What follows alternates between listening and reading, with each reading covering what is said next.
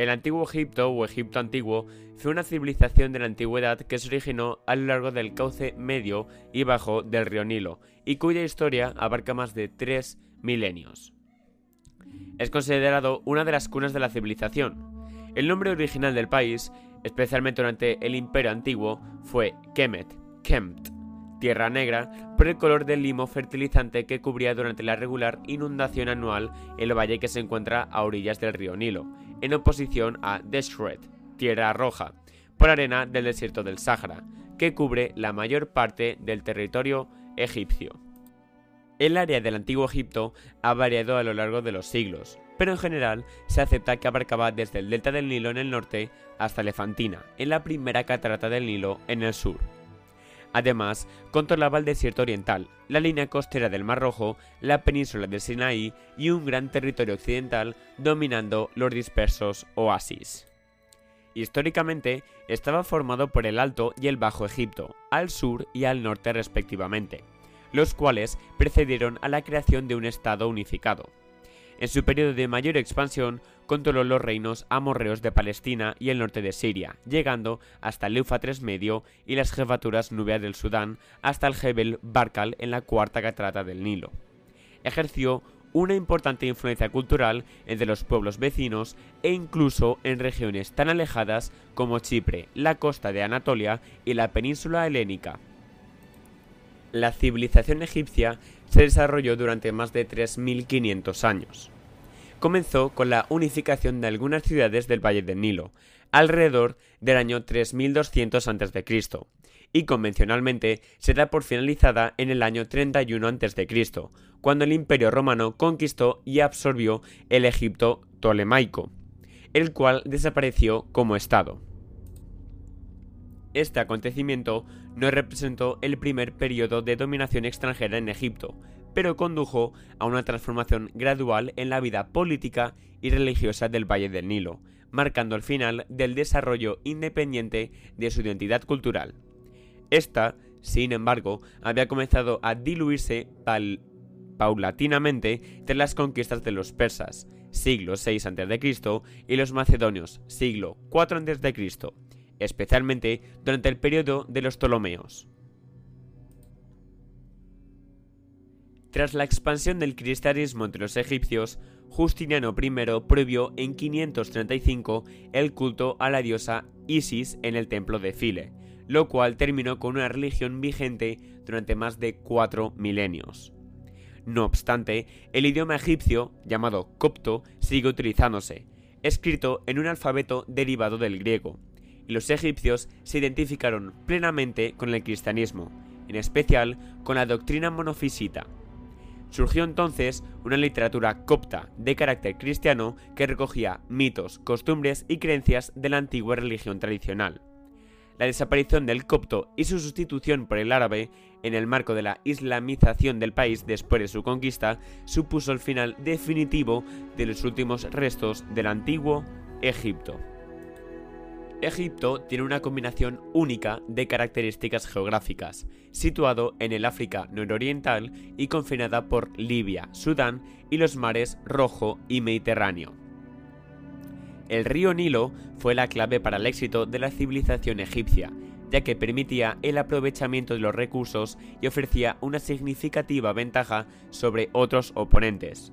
El limo fértil depositado a lo largo de los bancos del Nilo tras las inundaciones anuales significó, para los egipcios, el practicar una forma de agricultura menos laboriosa que en otras zonas, liberando a la población para dedicar más tiempo y recursos al desarrollo cultural, tecnológico y artístico. La vida se ordenaba en torno al desarrollo de un sistema de escritura y de una literatura independientes, así como en un cuidadoso control estatal sobre los recursos naturales y humanos, caracterizado sobre todo por la irrigación de la fértil cuenca del Nilo y la explotación minera del valle y de las regiones desérticas circundantes, la organización de proyectos colectivos como las grandes obras públicas, el comercio con las regiones vecinas de África del Este y Central y con las del Mediterráneo Oriental, y, finalmente, por un poderío capaz de derrotar a cualquier enemigo, y que mantuvieron una hegemonía imperial y la dominación territorial de civilizaciones vecinas en diversos periodos. La motivación y la organización de estas actividades estaba encomendada a una burocracia de élite sociopolítica y económica, los escribas, bajo el control del faraón, un personaje semidivino, perteneciente a una sucesión de dinastías, que garantizaban la cooperación y la unidad del pueblo egipcio en el contexto de un elaborado sistema de creencias religiosas. Los muchos logros de los egipcios incluyen la extracción minera, la topografía y las técnicas de construcción que facilitaron el levantamiento de monumentales pirámides, templos y obeliscos unos procedimientos matemáticos, una práctica médica eficaz, métodos de riego y técnicas de producción agrícola, las primeras naves conocidas, la tecnología del vidrio y de la fallenza, las nuevas formas de la literatura y el tratado de paz más antiguo conocido, firmado por los hititas. Egipto dejó un legado duradero, su arte y arquitectura fueron ampliamente copiados, y sus antigüedades se llevaron a los rincones más lejanos del mundo. Sus ruinas monumentales han inspirado la imaginación de los viajeros y escritores desde hace siglos. Un nuevo respeto por las antigüedades y excavaciones en la época moderna han llevado a la investigación científica de la civilización egipcia y a una mayor apreciación de su legado cultural.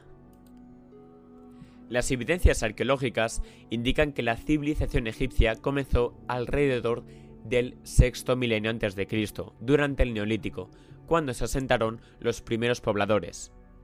El río Nilo, en torno al cual se asienta la población, ha sido la línea de referencia para la cultura egipcia, desde que los nómadas cazadores-recolectores comenzaron a vivir en sus riberas durante el Pleistoceno.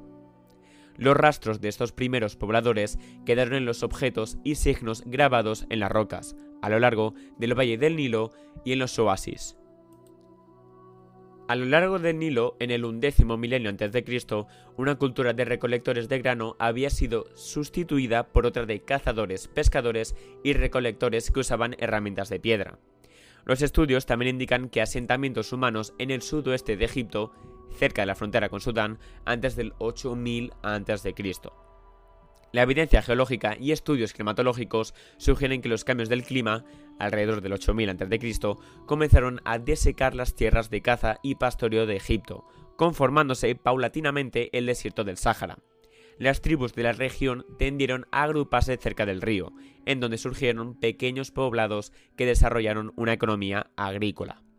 Hay evidencias de pastoreo y del cultivo de cereales en el este del Sáhara en el séptimo milenio antes de Cristo. Alrededor del 6000 a.C. ya había aparecido en el Valle del Nilo la agricultura organizada y la construcción de grandes poblados. Al mismo tiempo, en el sudoeste se dedicaban a la ganadería y también construían. El mortero de cal se usaba ya en el 4000 a.C. Es el denominado periodo predinástico, que empieza con la cultura de Nakada. Entre el 5500 y el 3100 a.C., durante el predinástico, los asentamientos pequeños prosperaron a lo largo del Nilo. En el 3300 a.C., momentos antes de la primera dinastía, Egipto estaba dividido en dos reinos, conocidos como Alto Egipto, Tashemau, y Bajo Egipto, Tamehu. La frontera entre ambos se situaba en la actual zona del Cairo, al sur del delta del Nilo. La historia de Egipto como Estado unificado comienza alrededor del 3050 a.C., con Menes, o Narmer, que unificó el Alto y el Bajo Egipto, y fue su primer rey.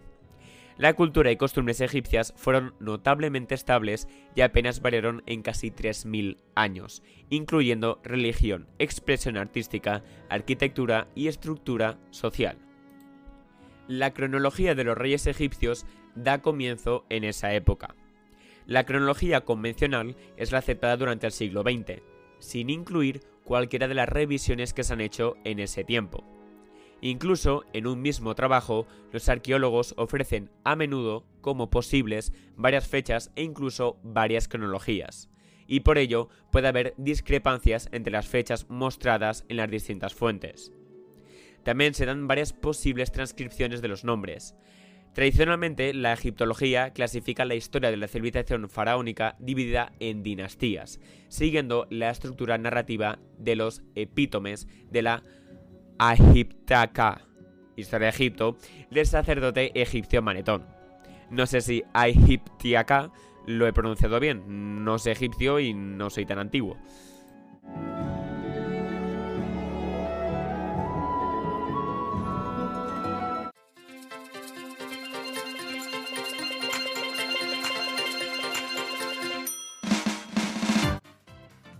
Periodo predinástico, 5500 a.C. a 3300 a.C. Los primeros pobladores de Egipto alcanzaron las riberas del río Nilo, por entonces un conglomerado de marismas y foco de paludismo, en su huida de la creciente desertización del Sáhara. Se sabe por los restos arqueológicos que antiguamente el Sáhara tenía un clima mediterráneo, más húmedo que el actual. Los macizos del Ahagar y el Tibesti había abundante vegetación. Para aquellos pobladores, el Sáhara sería una extensa estepa con grandes herbívoros que cazar. Las culturas saharianas son, en gran medida, desconocidas, pero no por ello inexistentes. Las sucesivas fases del Neolítico están representadas por las culturas de El Fayum, la cultura tasiense y la cultura de Merinde. 5000 a.C., 4500 a.C. y 4000 a.C. respectivamente. Todas ellas conocen la piedra pulimentada, la cerámica, la agricultura y la ganadería. La base de la economía era la agricultura, que se realizaba aprovechando el limo, fertilizante natural que aportaban las anuales inundaciones del río Nilo. Tras estas culturas aparecieron la badariense y la amratiense o Nakada I, entre 4000 y 3800 a.C. Hacia el año 3600 a.C. surge la Gercense o Nakada II, que se difunde por todo Egipto unificándolo culturalmente. Esta consonancia cultural llevará a la unidad política que surgirá tras un periodo de luchas y alianzas entre clanes para imponer su supremacía. Para lograr mayor eficacia y producción, hacia 3500 a.C. comenzaron a realizarse las primeras obras de canalización y surge la escritura con jeroglíficos en ávidos. En esta época comenzaron los protoestados. Las primeras comunidades hicieron habitable el país y se organizaron en regiones llamadas nomos. Los habitantes del delta tenían una organización feudal y llegaron a establecer dos reinos con dos jefes o monarcas respectivamente. Un reino estaba sentado en un lugar pantanoso, que se llamaba Reino del Junco y tenía como símbolo un tallo de junco. Su capital era Buto y tenían a una cobra como tótem. El otro reino tenía como capital a Busiris y como tótem un buitre, pero su símbolo era una abeja y llegó a conocerse como Reino de la Abeja. Ambos reinos estaban separados por un brazo del río Nilo. El reino de la abeja conquistó al reino del junco, de manera que el delta quedó unificado. Pero algunos de los vencidos huyeron a establecerse en la zona del Alto Egipto, donde fundaron ciudades dándoles el mismo nombre que aquellas que habían dejado en el delta. Por eso, muchas ciudades de esta época tienen nombres semejantes en el Alto y Bajo Egipto. Esta gente fue prosperando considerablemente hasta llegar a organizarse en un estado. Periodo protodinástico, 3300 a.C. a 3050 a.C. Considerado la fase final del periodo predinástico, también conocido como dinastía cero, predinástico tardío o periodo Nakada III, está regido por gobernantes del Alto Egipto, que residirán en Tinis se hace representar con un serej y adoran a Horus. El nombre de estos reyes figura en la piedra de Palermo, grabada 700 años después. En este periodo surgen las primeras auténticas ciudades, tales como Tinis, Nubet, Negeb, Negen, etc. Son típicos de esta época los magníficos vasos tallados en piedra, cuchillos y paletas ceremoniales, o las cabezas de mazas votivas. Narmer pudo ser el último rey de esta época y el fundador de la dinastía I. Periodo arcaico, 3050 a 2890 a.C. A finales del periodo predinástico, Egipto se encontraba dividido en pequeños reinos. Los principales eran el de Hieracómpolis, Negen, en el Alto Egipto y el de Buto, P, en el Bajo Egipto. El proceso de unificación fue llevado a cabo por los reyes de Hieracómpolis. La tradición egipcia atribuyó la unificación a Menes, quedando esto reflejado en las listas reales. Este personaje es, según Alan Gardiner, el rey Narmer, el primer faraón del cual se tiene constancia que reinó todo Egipto, tras una serie de luchas tal como quedó atestiguado en la paleta de Narmer. Este periodo lo conforman las dinastías I y II. Imperio Antiguo, 2686 a 2181 a.C. Bajo la dinastía III, la capital se estableció definitivamente en Memphis, de donde procede la denominación del país, ya que el nombre del principal templo, Hat-Ka-Ta, casa del espíritu de Ta, que pasó al griego como a Egiptos, con el tiempo designó primero al barrio en el que se encontraba, luego a toda la ciudad y más tarde al reino. En la época de la tercera dinastía comenzó la costumbre de erigir grandes pirámides y monumentales conjuntos en piedra, gracias al faraón Dieser. También las grandes pirámides de Giza, atribuidas a los faraones Keops, Kefren y Micerino, se datan en este periodo. La dinastía número 5 marca el ascenso del alto clero y los influyentes gobernadores locales, nomarcas, y durante el largo reinado de Pepis II se acentuará una época de fuerte descentralización, denominada Primer Periodo Intermedio de Egipto. El imperio antiguo comprende las dinastías tercera a sexta. Primer periodo intermedio, 2181 a 2050 a.C. Fue una época donde el poder estaba descentralizado y transcurre entre el imperio antiguo y el imperio medio comprende desde la dinastía 7 hasta inmediatos de la 11, cuando Mentuhotep II reunificó el país bajo su mando. A pesar de la decadencia, esta época destacó por un gran florecimiento literario, con textos doctrinales o didácticos que muestran el gran cambio social. El importante cambio de mentalidad, así como del crecimiento de las clases medias en las ciudades, originó una nueva concepción de las creencias, reflejándose en la aparición de los denominados textos de los sarcófagos. Osiris se convirtió en la divinidad más popular, con Montu y Amón. Los gnomos de Heracleópolis y Tebas se constituyeron como hegemónicos, imponiéndose finalmente este último. Son las dinastías 8 a 11. Imperio Medio, 2050 a 1750 a.C. Se considera que se inicia con la reunificación de Egipto bajo Mentuhotep II. Es un periodo de gran prosperidad económica y expansión exterior, con faraones pragmáticos y emprendedores. Este periodo lo conforma el final de la dinastía 11 y la 12. Se realizaron ambiciosos proyectos de irrigación en el Fayum para regular las grandes inundaciones del Nilo, desviándolo hacia el lago Moeris, el Fayum. También se potenciaron las relaciones comerciales con las regiones circundantes africanas, asiáticas y mediterráneas. Las representaciones artísticas se humanizaron y se impuso el culto al dios Amón. A mediados de 1800 a.C., los dirigentes Ixos vencieron a los faraones egipcios, lo que comenzó como una migración paulatina de libios y cananeos hacia el delta del Nilo.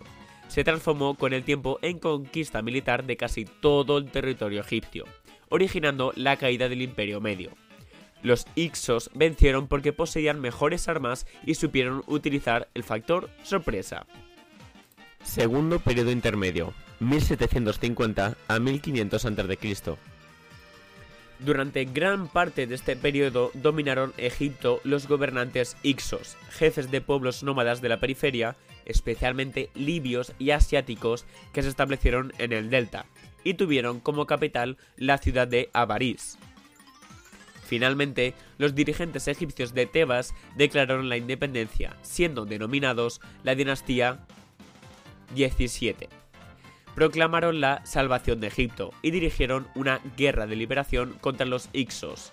Fueron las dinastías 13 a 17, parcialmente coetáneas. Imperio Nuevo, 1500 a 1070 a.C. Es un periodo de gran expansión exterior, tanto en Asia, donde llegan al Éufrates, como en Kush, Nubia. La dinastía 18 comenzó con una serie de faraones guerreros. desde Amosis I hasta Tutmosis III y Tutmosis IV. Bajo Amenofis III se detuvo la expansión y se inició un periodo de paz interna y externa. Después de un periodo de debilidad monárquica, llegaron al poder las castas militares. La dinastía 19 o Ramésida que, fundamentalmente bajo Seti I y Ramses II, se mostró enérgica contra los expansionistas reyes hititas.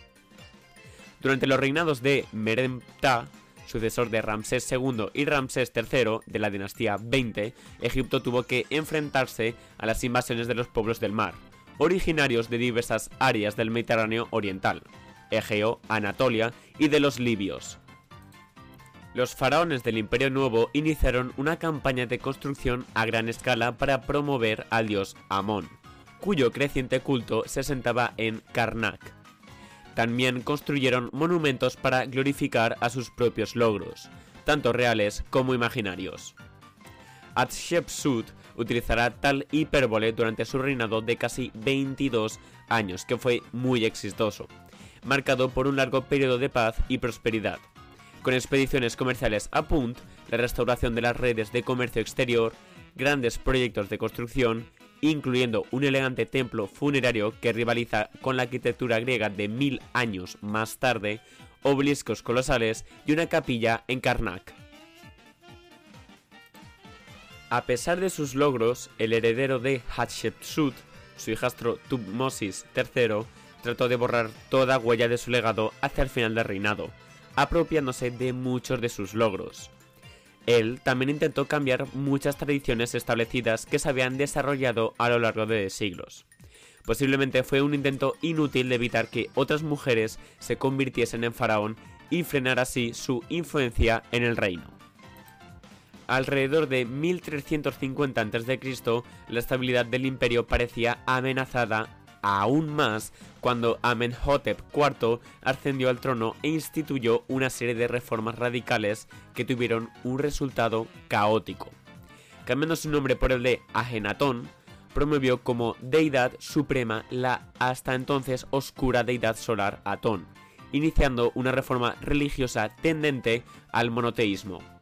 En parte, el monoteísmo de Agenatón fue un producto del absolutismo real. Los viejos dioses habían desaparecido, pero el rey mantenía, para su propio beneficio político, su papel tradicional como mediador entre los hombres y los deseos del nuevo dios. El faraón suprimió el culto a la mayoría de las demás deidades y, sobre todo, trató de anular el poder de los influyentes sacerdotes de Amón en Tebas, a quienes veía como corruptos. Al trasladar la capital a la nueva ciudad de Ajet Atón, actual Amarna, Agenatón hizo oídos sordos a los acontecimientos del cercano oriente, donde los hititas, Mitani y los asirios se disputaban el control, y se concentró únicamente en la nueva religión. La nueva filosofía religiosa conllevó un nuevo estilo artístico, que resaltaba la humanidad del rey por encima de la monumentalidad. Después de su muerte, el culto de Atón fue abandonado rápidamente, los sacerdotes de Amón recuperaron el poder y devolvieron la capital a Tebas. Bajo su influencia, los faraones posteriores, Tutankamón, Ay y Orem Hep, intentaron borrar toda mención de Akenatón y su herejía, ahora conocida como el periodo de Amarna. Alrededor de 1279 a.C. ascendió al trono Ramses II, también conocido como el Grande. El suyo sería uno de los reinados más largos de la historia egipcia. Mandó construir más templos, más estatuas y obeliscos y engrendar más hijos que cualquier otro faraón. Audaz líder militar, Ramsés II condujo su ejército contra los hititas en la batalla de Kadesh, en la actual Siria. Después de llegar a un punto muerto, finalmente aceptó un tratado de paz con el reino hitita. Es el tratado de paz más antiguo registrado, en torno a 1258 a.C. Egipto se retiró de la mayor parte de sus posesiones asiáticas, dejando a los hititas competir, sin éxito, con el creciente poder emergente de Asiria y los recién llegados frigios. La riqueza de Egipto, sin embargo, se había convertido en un objetivo tentador para la invasión. en particular para los libios beduinos del oeste y los pueblos del mar, que formaban parte de la poderosa confederación de piratas griegos del mar Egeo. Inicialmente, el ejército fue capaz de repeler las invasiones, pero Egipto terminó por perder el control de sus territorios en el sur de Siria y Canaán, que en gran parte cayeron en poder de los asirios e hititas. El impacto de las amenazas externas se vio agravado por problemas internos como la corrupción, el robo de las tumbas reales y los disturbios populares. Después de recuperar su poder, los sumos sacerdotes del templo de Amón en Tebas habían acumulado vastas extensiones de tierra y mucha riqueza, debilitando al Estado. El país terminó dividido dando inicio al tercer periodo intermedio. Tercer periodo intermedio, 1070 a 656 a.C. Comienza con la instauración de dos dinastías de origen libio que se repartieron Egipto.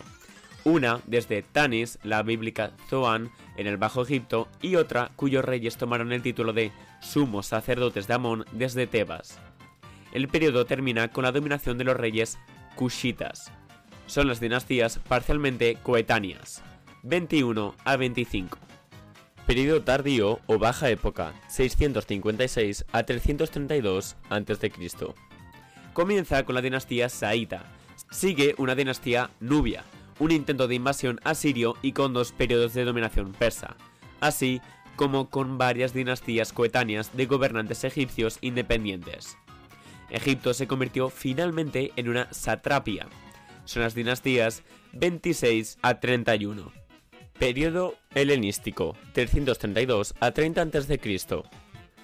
Se inicia con la conquista de Ayutush, a Egiptos, por Alejandro Magno de Macedonia en 332 a.C. y la llegada al poder en 305 a.C. de la dinastía Ptolemaica, de origen macedonio. Finaliza con la incorporación de Egipto al Imperio Romano tras la batalla de Actium en el año 31 a.C en el año 30 a.C. muere Cleopatra y Egipto se convierte en una provincia del Imperio Romano. Periodo romano, 30 a.C. a 640 después de Cristo. El 30 de julio del año 30 a.C., Octavio entró en Alejandría, liquidando definitivamente la independencia política de Egipto y convirtiéndolo en provincia romana pasó a sus sucesores el Imperio Bizantino, después que el Imperio Romano fuera repartido el año 395 en Occidente y Oriente, y permaneció en sus manos hasta la conquista por el pueblo árabe del año 640. Los últimos vestigios de la tradicional cultura del antiguo Egipto finalizan definitivamente a comienzos del siglo VI después de Cristo, con los últimos sacerdotes de Isis, que oficiaban el templo de la isla de Phile, al proscribirse el culto a los dioses paganos. Madre mía, qué aburrimiento de podcast. Estaréis pensando eso, ¿verdad? Pero es que los egipcios tienen mucha historia. Y si estáis pensando en salir de este podcast, esperaros unos 50 minutos más porque voy a seguir hablando. ¡Qué lío con los egipcios!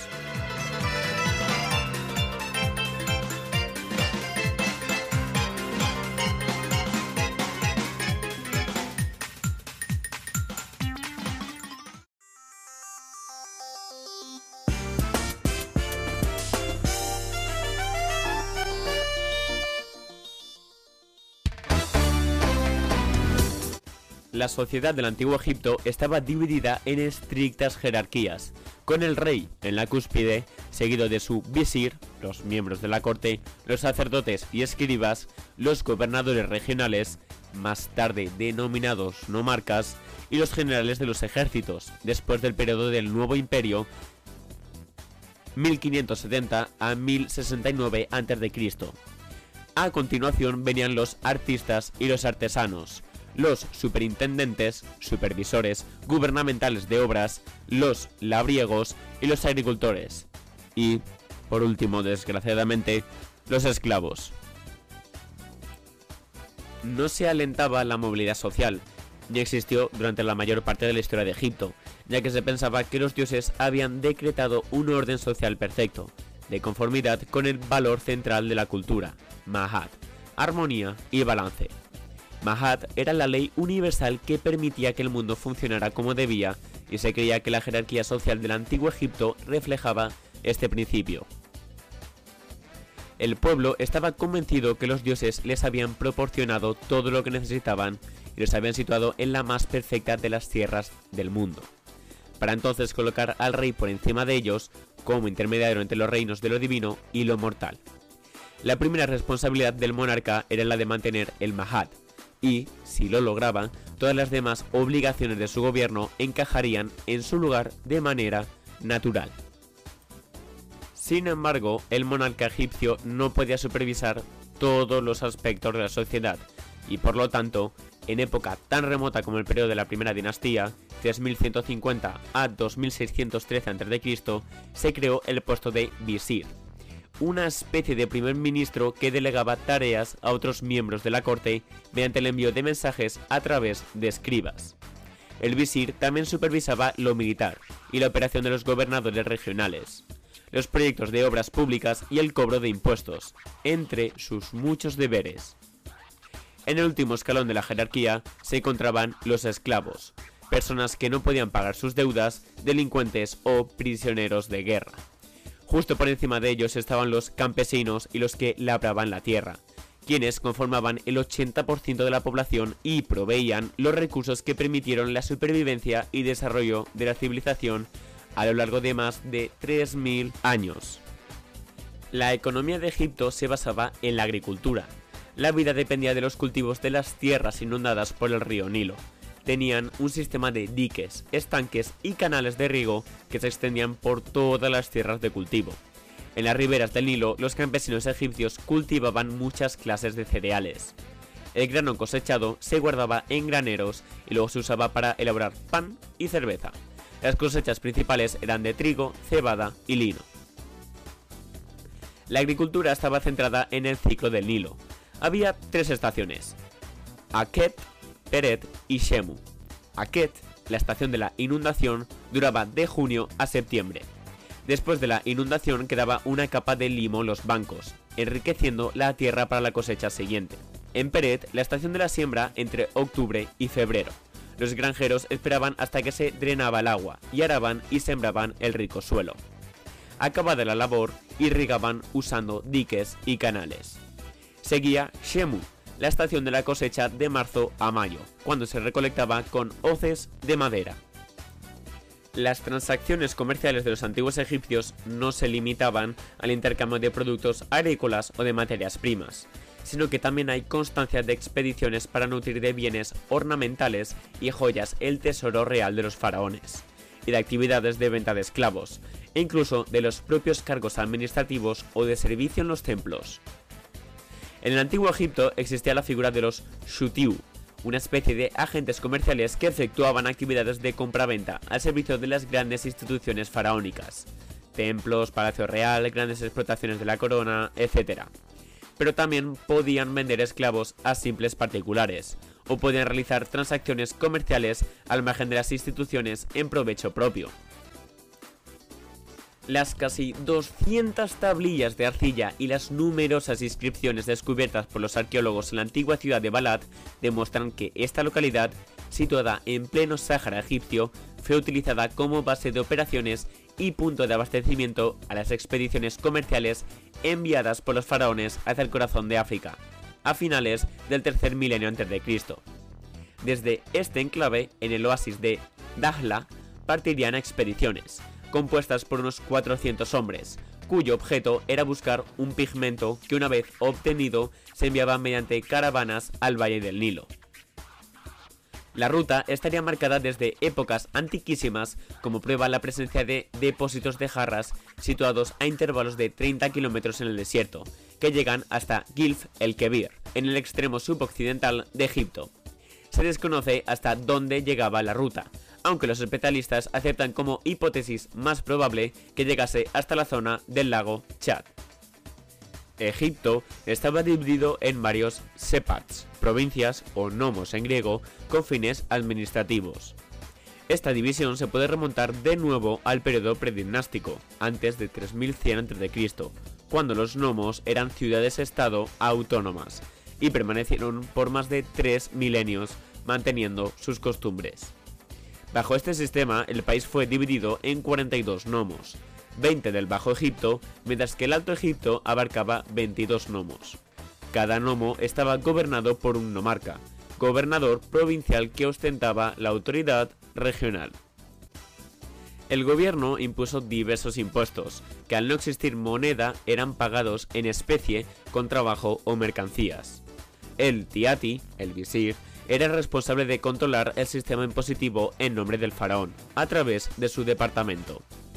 Sus subordinados debían tener al día las reservas almacenadas y sus previsiones.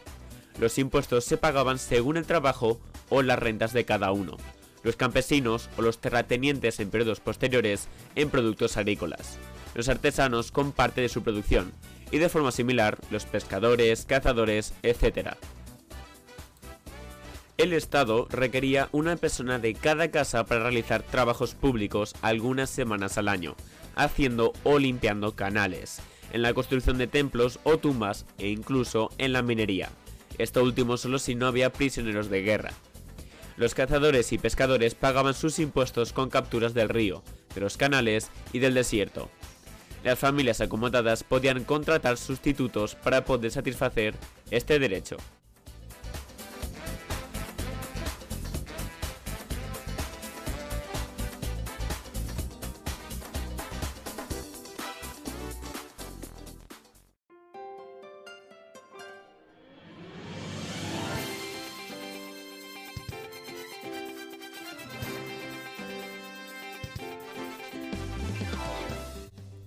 El egipcio antiguo constituye una parte independiente de la lengua de la macro familia afroasiática. Sus parientes más cercanos son los grupos bereber, semítico y beja.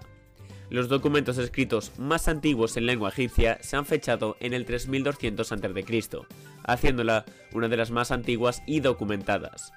Los eruditos agrupan al egipcio en siete divisiones cronológicas importantes egipcio arcaico, antes de 3000 a.C., recogido en las inscripciones del último predinástico y del arcaico. La evidencia más temprana de escritura jeroglífica egipcia aparece en los recipientes de cerámica de Nakada II. Egipcio antiguo, del 3000 al 2000 a.C. Es la lengua del imperio antiguo y del primer periodo intermedio.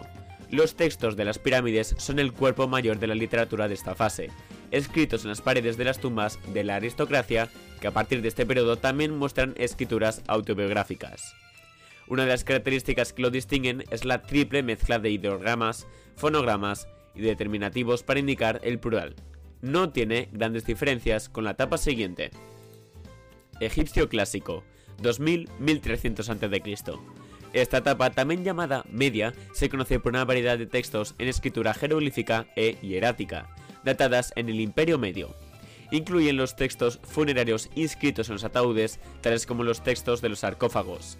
Textos que explican cómo conducirse en la otra vida y que ejemplifican el punto de vista filosófico egipcio. Cuentos que detallan las aventuras de ciertos individuos, por ejemplo, la historia de Shinue, textos médicos y científicos, tales como el papiro Edwin Smith y el de Evers, y textos poéticos que elogian a un dios o a un faraón, tal como el himno al Nilo. El idioma vernáculo comenzó a diferenciarse de la lengua escrita, tal como evidencian algunos textos hieráticos del Imperio Medio. Pero el egipcio clásico continuó siendo usado en los escritos formales hasta el último periodo dinástico. Egipcio tardío, 1300-700 a.C. Aparecen documentos de esta etapa en la segunda parte del Imperio Nuevo. Forman un amplio conjunto de textos de literatura religiosa y secular, abarcando ejemplos famosos tales como la historia de Unamon, Wenamun y las instrucciones de Lani. Era la lengua de la administración ramésida. No es totalmente distinto del egipcio medio, ya que aparecen muchos clasicismos en los documentos históricos y literarios de esta fase. Sin embargo, la diferencia entre el clásico y el tardío es mayor que entre aquel y el antiguo. También representa mejor la lengua hablada desde el Imperio Nuevo, la ortografía jeroglífica consiguió una gran expansión de su inventario gráfico entre el periodo tardío y el tolemaico. Egipcio demótico, siglo 7 a 4 a.C. La lengua demótica es cronológicamente la última. se comenzó a usar alrededor del 660 a.C. y se convirtió en la escritura dominante cerca del 600 a.C., usándose con fines económicos y literarios. En contraste con el hierático, que suele escribirse en papiros u ostracas. El demótico se grababa además en piedra y madera. En los textos escritos en etapas anteriores, probablemente representó el idioma hablado de la época, pero al ser utilizada cada vez más solamente con propósitos literarios y religiosos, la lengua escrita divergió cada vez más de la forma hablada, dando a los últimos textos demóticos un carácter artificial, similar al uso del egipcio medio clásico durante el periodo tolemaico. A inicios del siglo IV comenzó a ser reemplazado por el idioma griego en los textos oficiales. El último uso que se conoce es en el año 452 de Cristo. Sobre los muros del templo dedicado a Isis, en File, comparte mucho con la lengua copta posterior. Griego, 305-30 a.C. Fue el idioma de la corte tras la conquista de Alejandro. El dialecto koiné, lengua común, que era una variante del ático utilizada en el mundo helenístico y que en Egipto convivió con el copto empleado por el pueblo llano.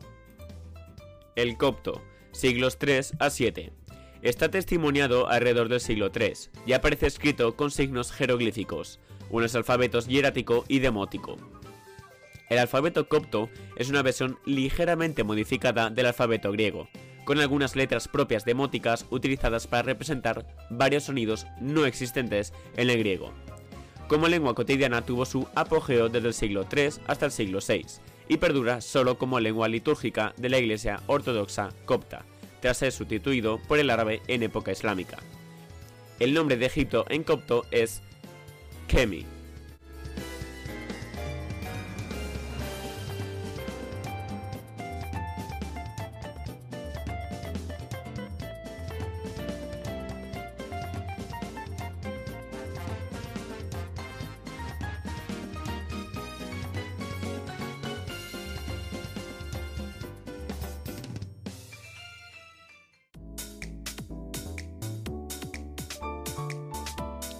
Durante años, la inscripción conocida más antigua era la paleta de Narmer, encontrada durante excavaciones en Hieracómpolis, nombre actual Com el Hamar, en 1890, datada en el 3150 a.C.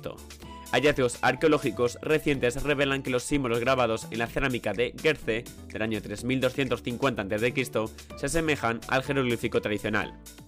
En 1998, un equipo arqueológico alemán bajo el mando de Guten Dreyer, que excavaba la tumba UJ en la necrópolis de Um el Kahab de Abidos, que perteneció a un rey del predinástico, recuperó 300 rótulos de arcilla inscritos con jeroglíficos y fechados en el periodo de Nakada III A, en el siglo 23 a.C.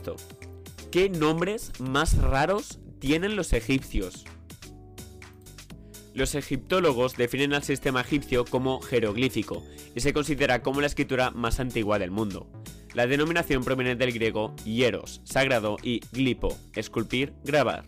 Era en parte silábica, en parte ideográfica. La hierática fue una forma cursiva de los jeroglíficos y comenzó a utilizarse durante la primera dinastía.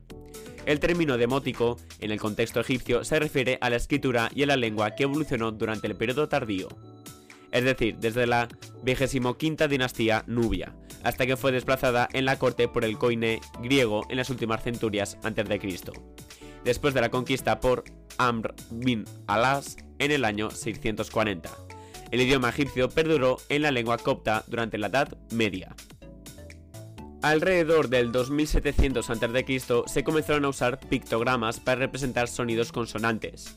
Sobre el 2000 se usaban 26 para representar los 24 sonidos consonantes principales. El más antiguo alfabeto conocido, 1800 a.C., es un sistema Abiad, derivado de esos signos unilíteros, igual que otros jeroglíficos egipcios. La escritura jeroglífica finalmente cayó en desuso como escritura de los cortesanos alrededor del siglo IV a.C., bajo los Ptolomeos, sustituida por el griego, aunque perduró en los templos del Alto Egipto, custodiados por el clero egipcio. Cleopatra VII fue la única gobernante tolemaica que dominó el idioma egipcio antiguo. Las tentativas de los europeos para descifrarla comenzaron en el siglo XV, aunque hubo tentativas anteriores por parte de eruditos árabes. La religión egipcia, plasmada en la mitología, es un conjunto de creencias que impregnaban toda la vida egipcia, desde la época predinástica hasta la llegada del cristianismo y del islamismo en las etapas greco-romanas y árabe. Eran dirigidos por sacerdotes y el uso de la magia y los hechizos son dudosos. El templo era un lugar sagrado, en donde solamente se admitía a los sacerdotes y sacerdotistas, aunque las celebraciones importantes del pueblo era admitido en el patio. La existencia de momias y pirámides fuera de Egipto indica que las creencias y los valores de la cultura egipcia se transmitieron de una u otra forma por las rutas comerciales. Los contactos de Egipto con extranjeros incluyeron Nubia y Punta al sur, el Egeo y Grecia al norte, el Líbano y otras regiones del Oriente Próximo y Libia al oeste. La naturaleza religiosa de la civilización egipcia influenció su contribución a las artes. Muchas de las grandes obras del Egipto antiguo representan dioses, diosas y faraones, considerados divinos. El arte está caracterizado por la idea del orden y la simetría.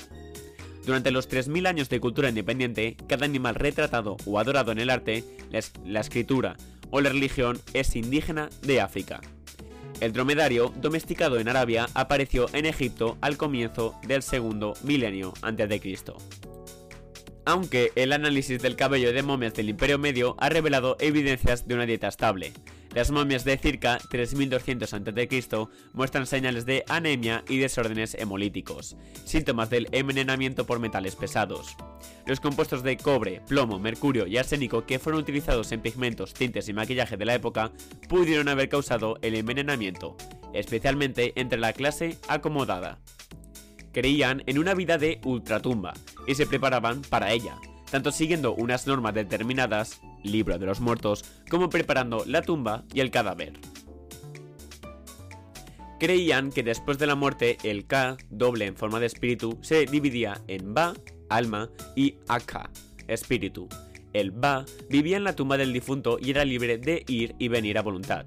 El Aka se dirigía directamente al inframundo donde seguía su juicio. El gran dios del inframundo, Osiris, se encargaba de juzgar el espíritu del difunto.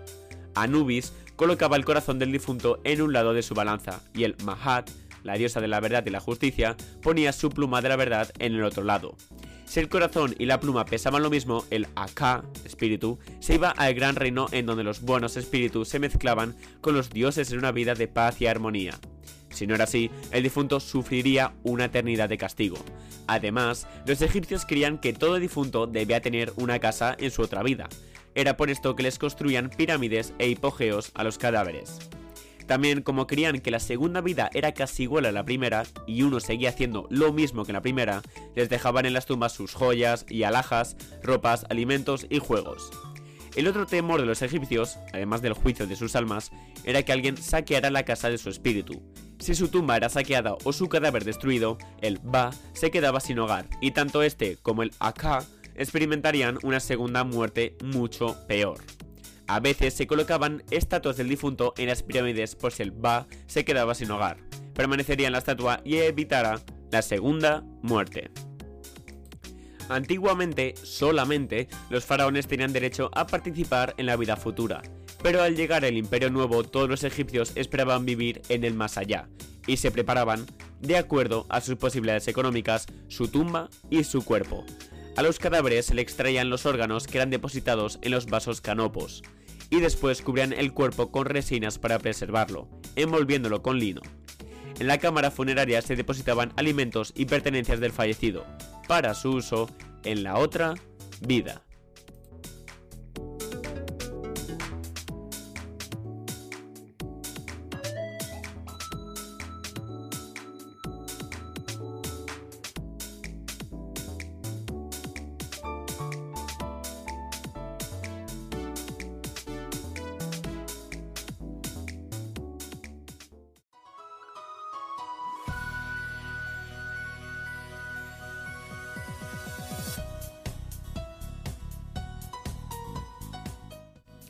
Los logros del antiguo Egipto están bien estudiados, así como su civilización que alcanzó un nivel muy alto de productividad y complejidad. El arte y la ingeniería estaban presentes en las construcciones para determinar exactamente la posición de cada punto y las distancias entre ellos. Topografía. El mortero fue inventado por los egipcios. Estos conocimientos fueron utilizados para orientar exactamente las bases de las pirámides, así como para otras obras. Los canales para riego construidos para el aprovechamiento del lago de El Fayum, que convirtieron la zona en el principal productor de grano del mundo antiguo. Hay evidencias de que faraones de la duodécima dinastía usaron el lago natural de El Fayum como depósito para regular y almacenar el exceso de agua, para su uso durante las estaciones secas. A partir de la primera dinastía, o antes, los egipcios explotaron las minas turquesas de la península del Sinaí. La evidencia más temprana, 1600 a.C., del empirismo tradicional se acredita a Egipto, según lo evidenciado por los papiros de Edwin Smith y de Evers, así como el sistema decimal y las fórmulas matemáticas complejas, usadas en el papiro de Moscú y el Ahmes. Los orígenes del método científico también se remontan a los egipcios. Conocían el número áureo, reflejado en numerosas construcciones, aunque puede ser la consecuencia de un sentido intuitivo de la proporción y la armonía. Crearon su propia escritura, los jeroglíficos, hacia finales del cuarto milenio antes de Cristo. La fabricación del vidrio se desarrolló extraordinariamente, como evidencian los numerosos objetos de uso cotidiano y de adorno descubiertos en las tumbas. Recientemente se han descubierto los restos de una fábrica de cristal. Sobre el 3500 a.C. inventaron la navegación a vela, primera aplicación de una energía no animal o humana a la locomoción. Invento que utilizaron en exclusividad durante unos 2100 años, ya que no existe evidencia documental de su uso por los fenicios hasta el 1400 a.C. Los egipcios crearon, fabricaron o aspiraron a profesiones, objetos, utilidades que hoy en día utilizamos. Como por ejemplo el Senet, el más antiguo juego de mesa. Fayenza, la cerámica vidriada conocida más antigua. Los primeros trabajos en bronce, primeros jeroglíficos, los jeroglíficos lineales, el alfabeto más antiguo conocido. Sistema decimal, usado por primera vez en el mundo. Bodegas, las más antiguas conocidas astillero en Abidos, paleta de Narmer, una de las primeras representaciones de un faraón, exportaciones de vino desde el Nilo a Canaán y Líbano, fechado cerca del 3000 a.C., época de Narmer. Se ha encontrado en Israel un trozo de cerámica cuyos estudios concluyen que es el fragmento de un ánfora de vino del Valle del Nilo. Trabajos de cobre, papiros, el papel más antiguo del mundo, primeras instituciones sanitarias del mundo, primeros cirujanos del mundo, estudios topográficos, construcción de la Esfinge, la mayor escultura en un solo bloque de piedra del mundo, hasta el siglo XX, expediciones navales en los reinados de Seneferu y Sahura, uso de gabarras para el transporte de bloques de piedra, construcción de la pirámide de Zoser, la primera del mundo en piedra, construcción de la pirámide de Mancaura y la pirámide roja, las primeras con tallas en la piedra, construcción de la pirámide roja, la primera pirámide clásica del mundo, construcción de la Gran Pirámide de Giza, que fue la construcción más alta del mundo hasta el año 1300 después de Cristo.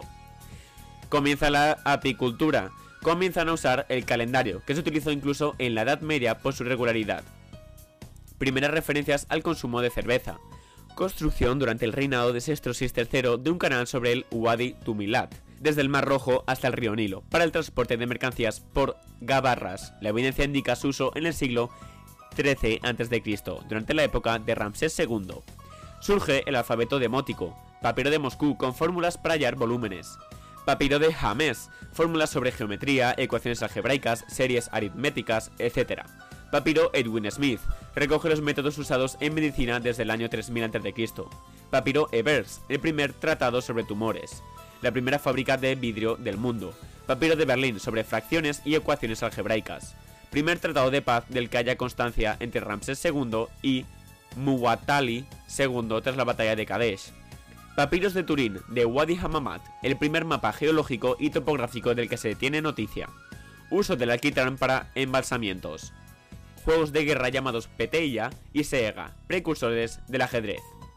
Como habéis visto, pocas cosas no hicieron los egipcios. ¡Qué grandes ellos!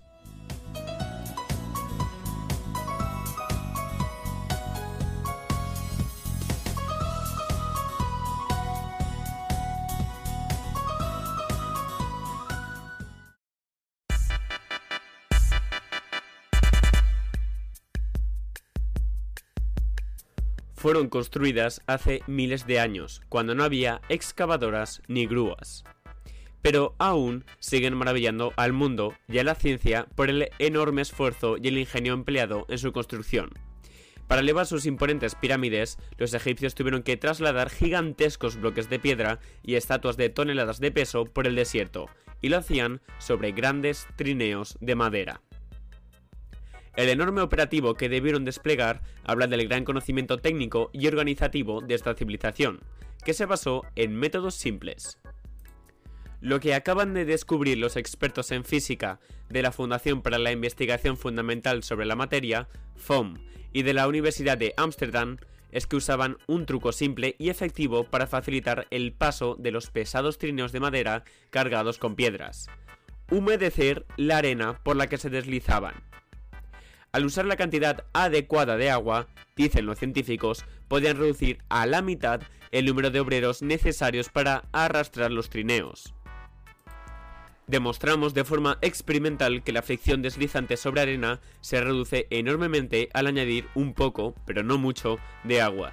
Dice el estudio cuyo equipo de autores lideró el profesor Daniel Bond y cuyos resultados publica revista especializada Physical Review Letters. Quienes hayan construido castillos de arena podrán entender fácilmente lo que plantean los científicos. Es prácticamente imposible mantener la forma de un montón de arena seca, y es igualmente difícil cuando la arena está demasiado empapada. La clave está, como en los castillos de arena, en la cantidad justa de humedad. Y los investigadores sostienen que para facilitar la tracción de los pesados trineos por el desierto, lo más probable es que los egipcios hicieran justamente eso, mojar la arena frente al trineo. Según han demostrado sus experimentos, la humedad justa de la arena reduce a la mitad la fuerza necesaria para empujar un objeto. En el laboratorio crearon una versión del trineo egipcio sobre una superficie de arena. Allí determinaron la fuerza requerida y la firmeza de la arena de acuerdo a la cantidad de agua presente en la arena. Para medir la firmeza utilizaron un reómetro, explican los científicos en un comunicado, que es un instrumento de laboratorio usado para observar cómo fluye un líquido o una mezcla bajo la acción de fuerzas externas. Así vieron que la fuerza necesaria para mover el trineo disminuía de manera proporcional a la firmeza de la arena. La razón es que cuando se agrega agua a la arena, surgen los llamados puentes capilares, pequeñas gotitas de agua que unen a los granos entre sí. En presencia de la correcta cantidad de agua, la arena húmeda del desierto es alrededor de dos veces más firme que la arena seca, concluyeron los físicos.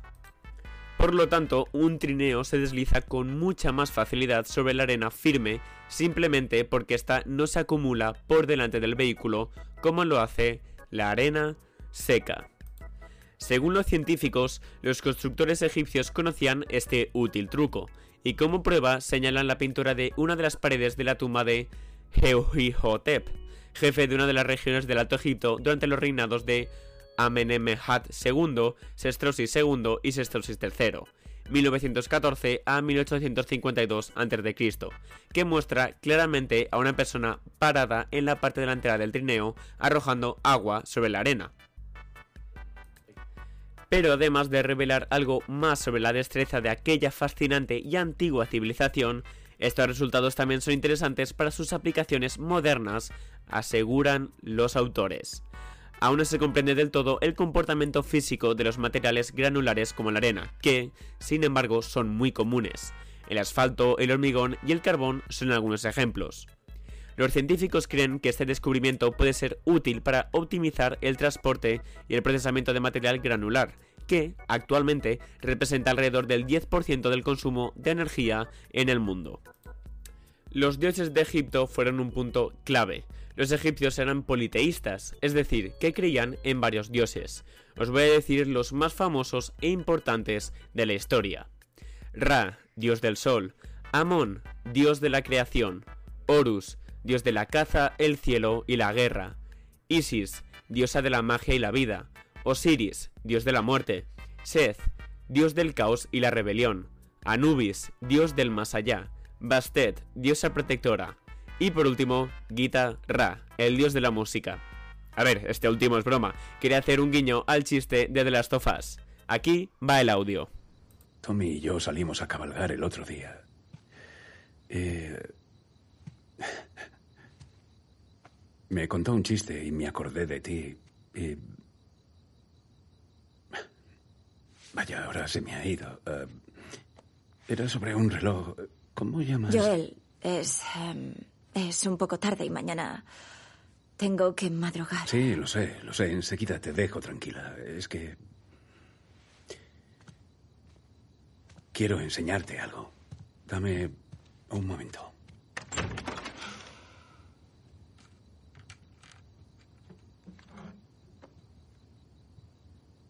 ¿Qué es eso? Eh, para los egipcios era el dios Gita Ra. Ja, ja. ¿Quieres oír algo? Vale. Vale.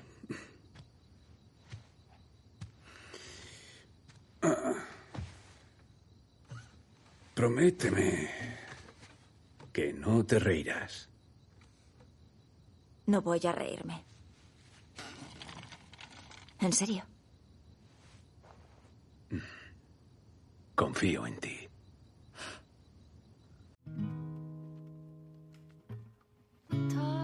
anyway.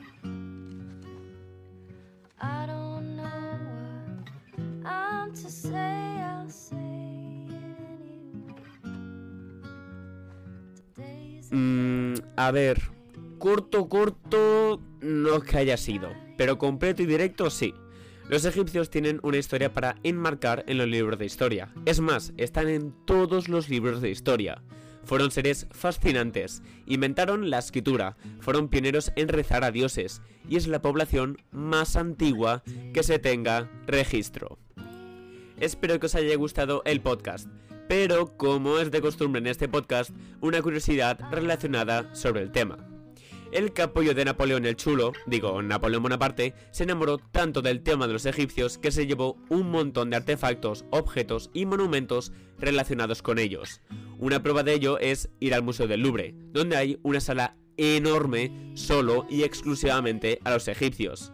Además, Bonaparte quiso llevarse un obelisco de Egipto, y lo hizo. Se puede ver actualmente en las calles de París. Y ahora sí, todo. Espero que os haya gustado. Seguirme en todas mis redes, están en el link de mi descripción. Y no os olvidéis de decirme el tema del próximo podcast en la caja de comentarios. Chao.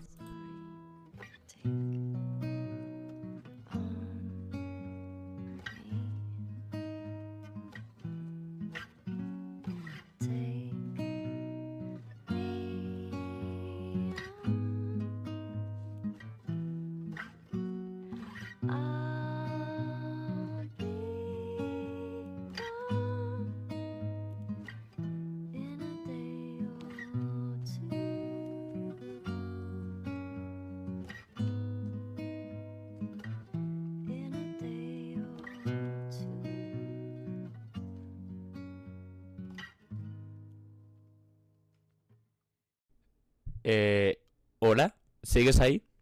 Pues bueno, si te has quedado hasta el final, pero final final, hasta que se acabe el episodio, te voy a poner unas tomas falsas que me ha pasado durante más de 3 horas de grabación. Muchísimas gracias por quedarte hasta el final y espero que disfrutes estas tomas falsas que serán un pequeño secretito entre tú, el oyente y yo. Espero que los disfrutes. 6 cuarto, bajo Amenofis III. Se detuvo la expansión y se inició un periodo de paz interna y externa. 20 del Bajo Egipto, mientras que el Alto Egipto abarcaba 22 gnomos. Cada gnomo estaba gobernado por un nomarca, gobernador provincial que ostentaba la autoridad regional. El gobierno impuso diversos impuestos que al no existir moneda eran pagados en especie con trabajo o mercancías. El Tiati, visir, era el responsable de controlar el sistema impositivo en nombre del faraón. Como la historia de Unamon, Wenamun y las instrucciones del Ani. ¡No! Aunque el, anal- ay difunto y era libre de ir y venir a voluntad. El K